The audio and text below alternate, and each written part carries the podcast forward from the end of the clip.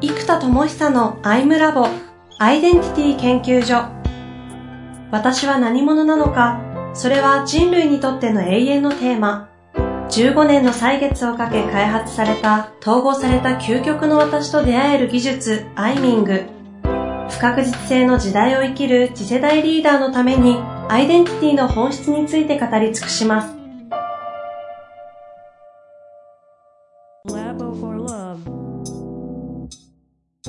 こんにちは、遠藤和樹です。生田智久のアイムラボアイデンティティ研究所。生田さん、本日もよろしくお願いいたします。はい、えー、よろしくお願いします。さあ、生田さん、今日もやってまいりたいと思いますが、なんか直接お会いしてやるの久々ですね。そうですね。3ヶ月ぶりとかじゃないですか。そうですね。いつもね、ズームを通してやってましたので、はい、生生田さん見れてちょっとね、久々に新鮮ですが。いや、ありがとうございます。はい、元気いっぱいというかね、エネルギー満タンでいきたいと思います。というわけで今日やっていきたいと思いますが、今日はテーマどうしましょうかね。そうですね、えっとね、こうずっ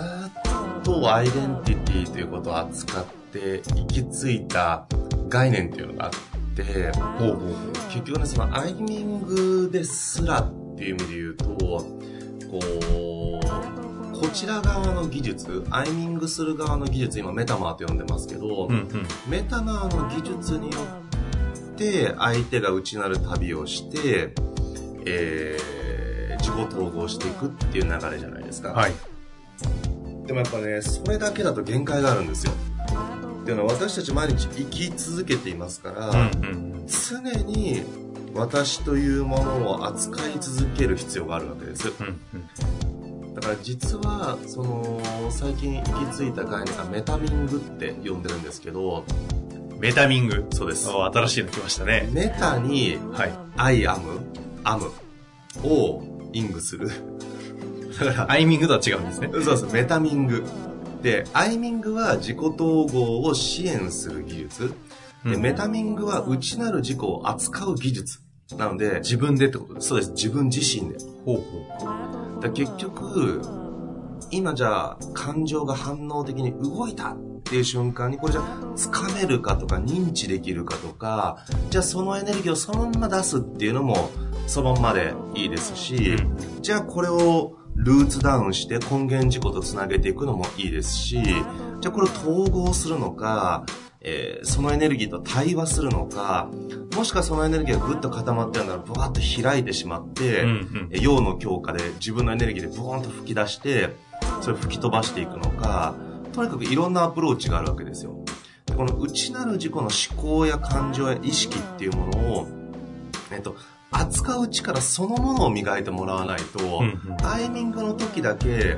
結局ね、あれなんですよ、こう、内なる自己ってこうだ、ドーンと出て、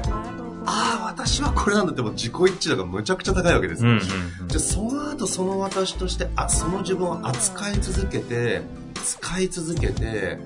進化させてるかというと気づいた喜びで終わっちゃうんですね。うんうんうんうんっていうのはこう何十年も例えば40になって50になって初めてこれが私だって気づいたらそれは今まで探求して見つからないものが見つかった衝撃っていうのがまあだからちょっと大きすぎるんですよね、うん、タイミングのインパクトが。でそれがあまりに大きすぎて見つかったことで終わってしまうっていうことがやっぱすごく起きてしまうんですよ。そのそれは見つかった自分を使って現実化を起こすとかっていうことが起きずに終わっちゃうみたいな感じですか？でやっぱりこれが起こせる人たちはもうほとんどもうリーダーばっかりなんですね。んなんでやっぱ経営者の人とか、あの、まあ、ビジネスリーダーで、まあ、会社の中の MVP を普通に取るような人たちとか、こう、自己実現力が普通より高い次元に入っちゃってる人たちは、何者かが分かったら、それを実現してしまうんですけど、結局、自己を実現する力が事故が分かっても、事故を実現する自己実現力がないと、うんうん、事故が分かっても実現ができないんですよ。うんうん、なるほど。で、結局じゃあ事故を実現する力が高い人たちって何が違うかっていうと、結局、自分自身の扱い方と使い方っていう二つなんですよね。うん、うん、この自分という人間をどう扱うのか。こう、こういう場所に行くと気が上がるとか、こういうのを自分サボるなとかっていう自分が分かってるから、どう扱ってあげると自分という人間のパフォーマンスが最大化するかとか、分かってるんですよ。はいはいはい。コンディションとかメンテナンスとかそういうのができるし、あとどうやったらうまくいくかも分かってる。うん、じゃああとビジネスとか実現の時に今自分という人間をどう使ってやると一番パフォーマンスが出る落としどころに行けるかとか、いやー今ここでこっちに自分を使ってやった方が組織全体がうまくいくからこうなるなっていう風に結局メタに自分を扱ったり使ったりしているなと。だから、えー、この力そのものが高い人が結局自己実現ができてる人たちになっていきますから、えっと、なんだろうな、アイミングやってるとちょっと違和感が毎回あるのが、内なる自己を見つけてくださいとか、なんか、開いてくださいみたいなアプローチで来られると、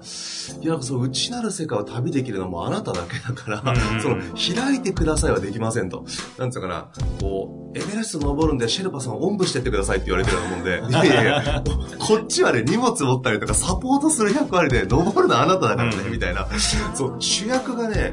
見つける側になっちゃうんですよ。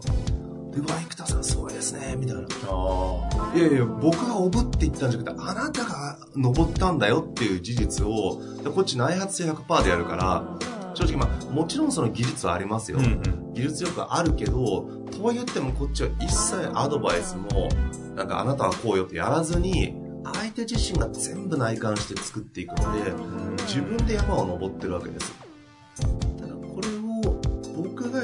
がいないととかメタバーの人がいないとになっちゃうとそうずっとセッションの単価が続いちゃうしまあ、でも週に1回2回はやった方がいいと思いますけどね、うん、思いますけど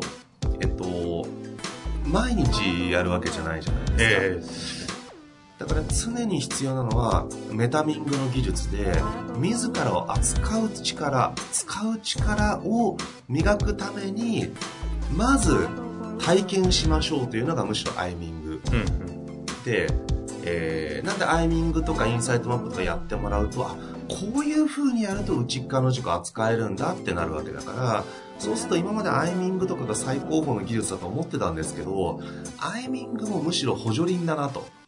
ほうほう。うん。そう。やってやると内側の軸統合できるんだって知ってもらったらしかもそれ1回目から何度も何度もまた分離して統合を繰り返さなきゃいけないので、うんうん、その一発アイミングでドーンって言っても、また何年か早い人だと進化が、実現が早ければ進化が早いので、半年から1年でまた、その時のレイヤーの進化した事故としての課題の葛藤テーマの統合っていうアプローチに入りますから、うん、だからこれを毎回自分でちゃんと扱えるようになっていくことこそが、あの、目的であると。その自分で扱えるという意味は、その自分で、なんだろう、セルフアイミング的にやるっていうニュアンスですか？えっ、ー、と、これもですね、そのセルフアイミングとか、セルフでインサイトマップをやるみたいな、セルフでやるのか、例えばメタマをつけるのか、ということすらも選択できる状態になってほしいんですよ。はあはあ、つまり、あ、これは今時間の問題的にセルフだなで、インナーシーキングで内観やって、インナーダイアログで筆談モードに持ってって、出てきたものをクリティカルシンキングで、こう、頭胸腹丹田が本当に一致してやりたいか、うーん、つって、オッケーとか、あーでも今ちょっとエネルギー足んないか、あ、これはちょっと、メタマー入れて、あの聞き手を作ってビジュアライゼーションでイメージからグワーッと落とし込んできてイマジネーションと気を解放してから論理思考ブレイクダウンは一人でやろうとかっていうふうにこう自分の創造性やエネルギーの扱い方を自分で設計して要は料理ができる人って冷蔵庫見れば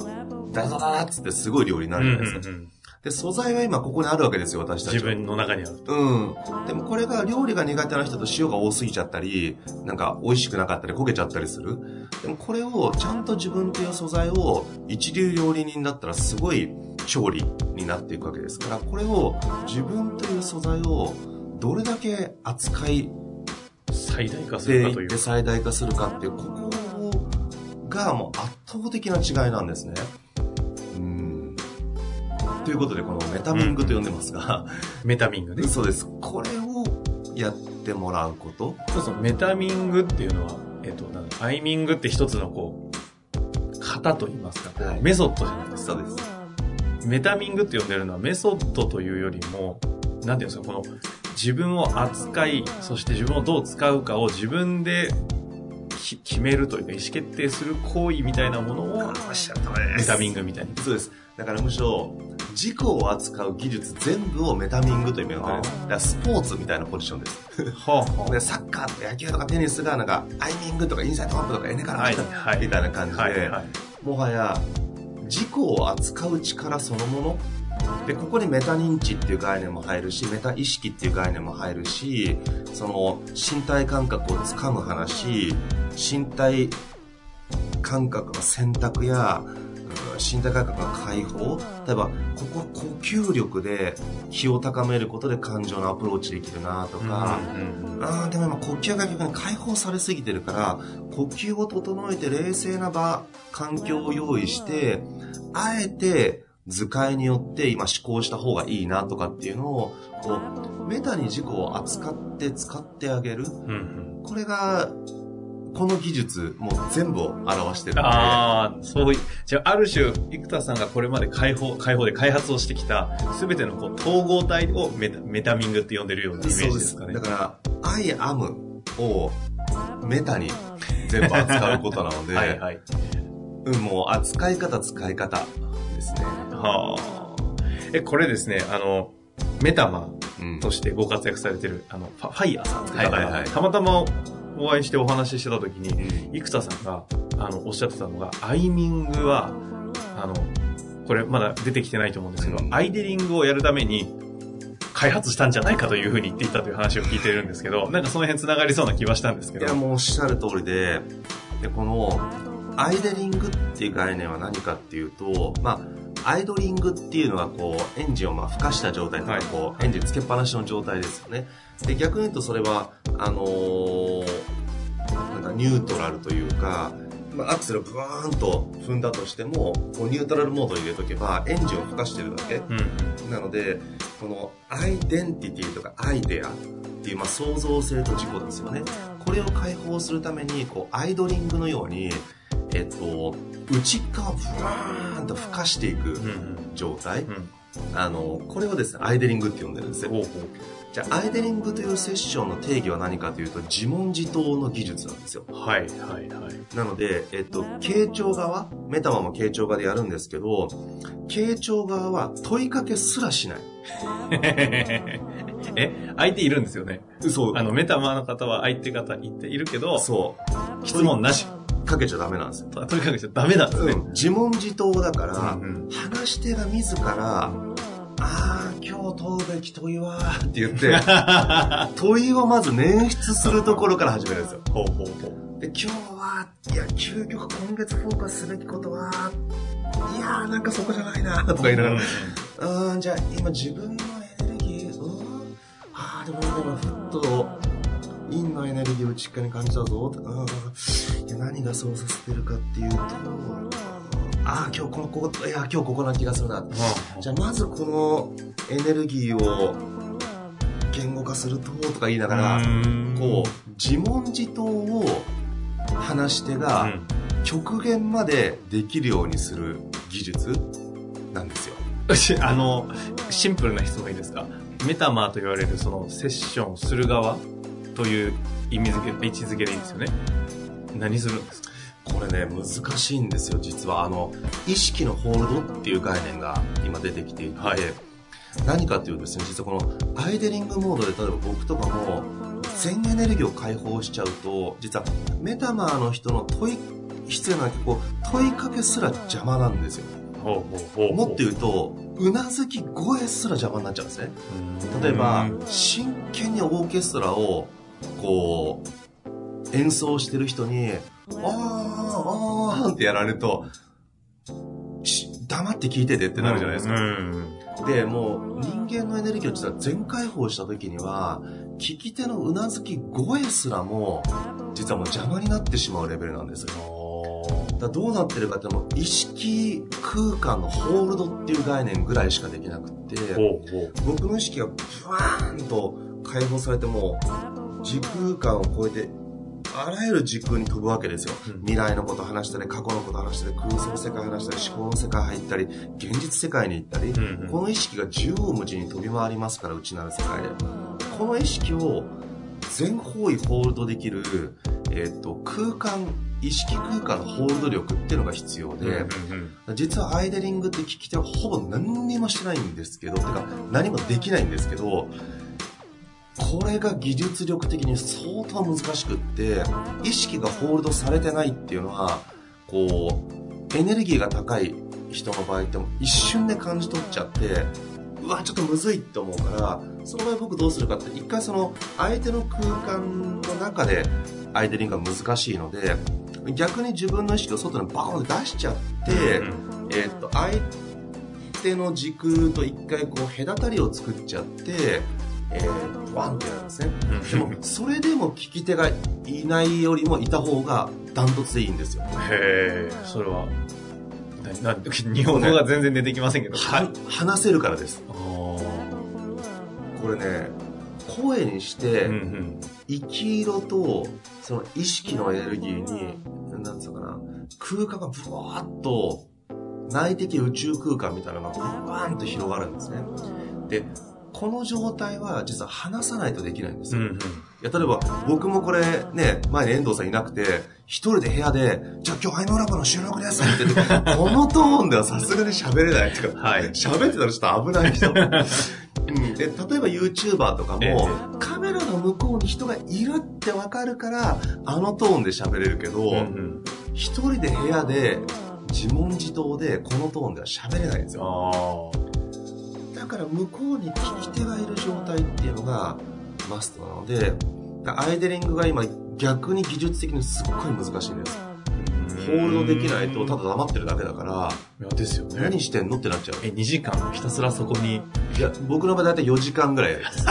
勘弁してください。ってなるじゃないですか生田さんの、そのエネルギー感ね、4時間。とホールドし続ける必要があるんですよ。なんか一人、あの、メタマで、一時間の化け物の女性がいらっしゃるというのね噂で金がね、聞いておりますけれども。ちょっとぜひね、その辺の方々出ていただきたいと思いますが。本当に本当に。はそう。で、これが、そのメタミングっていう概念で見ていったときには、えっと、この、アイミングっていうのは内なる世界のツアーなんですね。あ。うん。だから今日名称を回ってくれるんですよ。ビジョンとかロールとか、コアロール何かとか、ミッション何かとか、根源事項の存在意義ってなんだとか、えー、なんか究極の強みってどこだとか、うん。その本当に提供しようとする価値のコアバリューってなんだそのバリューモデルって呼んでいて そのバリューがどういうモデルを作っていてそのモデルをどうやってサービスに落とし込んでっていう風にこう名称を全部回ってくれるから、うんうん。あの本当ツアーパッケージなんですよおーわかりやすいですね。でアイデリングは何かっていうともう問いも何もこの内なる世界を自分の内なる世界を今から自分飛ぶよって決めてブーンと飛びまくるのでもう自由旅行なんですね内なる世界はでえっとやっぱまず名称をしっかり押さえないと、まあ、ロールとかビーイングとかあと問いかけの力とか、えー内的エネルギーの解放とかこの基礎ができてないとアイデリングって要はできないですよ。うんうん。自分で問う力がないと、あーあ、ちょっと今日何問えばいいんでしょうってなっちゃうんですね。うんうん。アイデリングノートの場合は、メタマーは唯一できるのはメタクエスチョンって呼んでいて、問いを生む問いしかしちゃダメなんですよ。と言いますと。だから、こう、今日どうしましょうって聞かれるじゃないですか。うーん、どうしたらいいでしょうね。今日こんな時ってどういう問いが有効だと思いますかって言って、問いを生む問いしかしちゃダメっていうルールだから、なるほど。そう、だから自分で問いをまず生成する力も必要になってくるんですよね。ああ、相当ハイテク、ハイテクですね。うんでも、その技術力が高い人たちからすると、下手に問いで引っ張られたり、エネルギーでリーディングされたりする方が、自分の内なる世界を回れないですよ。まあ、中途半端なツアーパッケージ作られて。うんそうそう。いや、だったら俺ここ知ってっから俺自分で回るわ、みたいな気持ちがするじゃないですか。はいはいはいはい。それをですね、こう、思いっきりやると、アイデリングの方が、えっ、と、内的世界を飛べる速度や広さをもっといけるんですよ。これやってみて思ったんですけど、いや、リアルな地球より下手すると内的世界の方がでかいなっていうぐらい、回りきれないんですよ。へえ。結局これ僕らって意識で言うと、じゃあ宇宙の果て想像してごらんっつって宇宙の果てうーんって意識飛ばせるじゃなはいいですか。はいはい。そう宇宙の果てを想像しているという世界が今この瞬間の実感で出来上がるわけですよ。とかじゃあ今自分は白馬の王子様になってるストーリー適当に考えて作ってごらんって言ったら 物語が頭で構成できるじゃないですか。ってやるとそこにまた一個の世界ができていて、でもそこでなんか自分で喋ると、いやー、やべえ、俺もなんか王子的に生きたいとか思う人いるかもしれない。そうするとその空想世界から情熱ってエネルギーを発掘してくることが可能だったりするわけですよ。で、宇宙のことに意識を置けば、うわー人間ちっぽけだなーみたいな気持ちから、こういう悩みとかをメタに見て、うんシューッと収束させるようなエネルギーを宇宙を想像するという、宇宙世界を想像するという行為によって人間は、今この瞬間それをエネルギーとして使うことができたりするわけなんですよ。ってなると、今後内なる世界って誰かの気持ちになってみるとか、なんか子供の時あったなんか、僕の時代はサンバルカンっていうのがあったんですけど、ヒーロー戦隊。みんな知らない。わかんない。サンバルカン。あの、まあ、なんとかヒーローとか仮面ライダーとか、ええいっぱいいるじゃないですか。だから、そのリ主人公、ヒーローになりきって想像するとかやるじゃないですか。でも、それすらも内的世界には存在するので、その空想をずーっとやることだってできるわけです。はあはあはで、このだから内的世界って本当になんかいろんな刺激とか、見たこと、経験したこと、ゼロから空想したこと、あらゆることを内っ側の世界では自由自在に作れるし、で、それがなんか過去の記憶の方に意識が引っ張られるのか、1年後こうなっているってビジョンを頭で描いて、あそのために何したらいいんだろうって言って映像で見たり、思考してみたり、感情を感じてみたりってことを私たちはできますから、でこの内的世界を縦横無尽に飛び回るっていうのがこのアイデリングでうん。やることなので、もうツアーではなくて自由自在にジェット機で、自家用ジェットみたいなやつで、あの、無限大のエネルギーで飛び回れると。そうなんですよ。だからむしろちょっと竜のような感じ、ドラゴンになって自分が内なる世界をブワーンと浮上して、ブワーンと内なる世界を飛び回る、まさに竜のような感覚になるんですけど、これがアイデリングですね。はあ、なるほどですね。そはいのアイデリング。え、あの、次回ね、次どこに行こうかなというのはあるんですけど、最後にちょっと一つ質問なんですが、うんそのアイデリングをやれ、や、やれた？気づいたことによって、生田さん自身の、なんかこう、ブレイクスルーがあったり、新しい何かに繋がったり、いや、もう劇的ですよ、劇的。こう、もう、アイデリングを、特に先月、先々月か。えっ、と、5月じゃない、4月は、ほぼ毎日やったんですよ。毎日4時間ぐらい。じゃないじゃないメ、メタマ、誰がやるんですか？あの、りりょうこさんっていう人なんですけど、その、一致感の神です そう、ね。一致感がね、今ね、いすごいできる人がいて、りょうこさん、いや素敵なね、ほぼ毎日放ってる方ですから。3、4時間、マジですか？ね僕のアイデリングこの場をお借りして、本当に、りょうこさんお疲れ様でございおます。疲れ様です。すごいな。いや、これね、精神エネルギーが相当かかるんですよ。いや、でしょうね。一見何もしてないのに。うん。いや、自分に自らに4時間問い続けて、自分の中に入り込み続けるわけでしょ。そうです、そうです。じゃんじゃんじゃんちょっと。しかも僕の、しかも全開放ですからね。一回それ収録してくださいよ。そ れ見たいですね。うん次回やってみますよ。僕、アイデリングの後、フルパワーを解放する技術もまた編み出してるんですよ。ソアリングってやつ。ソアリング。なになになにソアリング技術。つまりこの、アイデリングするためには自分の精神エネルギーを全開放しないとできないですよ。まあ、全開放しなければ、出力のちっちゃい、あの、自転車でこの世界を回ることになるので、それもそれで別に可能なんですね。そうすると、景色がよく見えるっていう形になりますけど、うんうんうん、この世界をフルパワーで行こうとすると、もうまず、その内観深度と思考行動を極限まで上げなきゃいけないのと、その内なる時間をバーンと解き放たないとできないので、うんできないというか、その、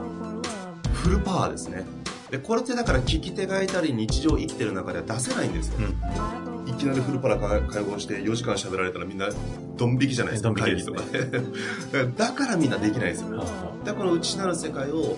フルパワーでいくためのソワリングを先にやって、エネルギーを全開放して、ブーンとこの世界を回るっていう技術まで今作ってます。じゃあ次回それによって何が生まれたとか、いきなり最後に出てきたこのソワリングとは何かあたりもね、ちょっとお話しいただくリングのための技術です。どんどんどんどん新しいのが出ますが、まあ、というわけでね、今日は一旦この辺りで終わりたいと思いますが、今日のお話はメタミングとアイデリングというところですね。次回はソワリング、そこからの開発に至った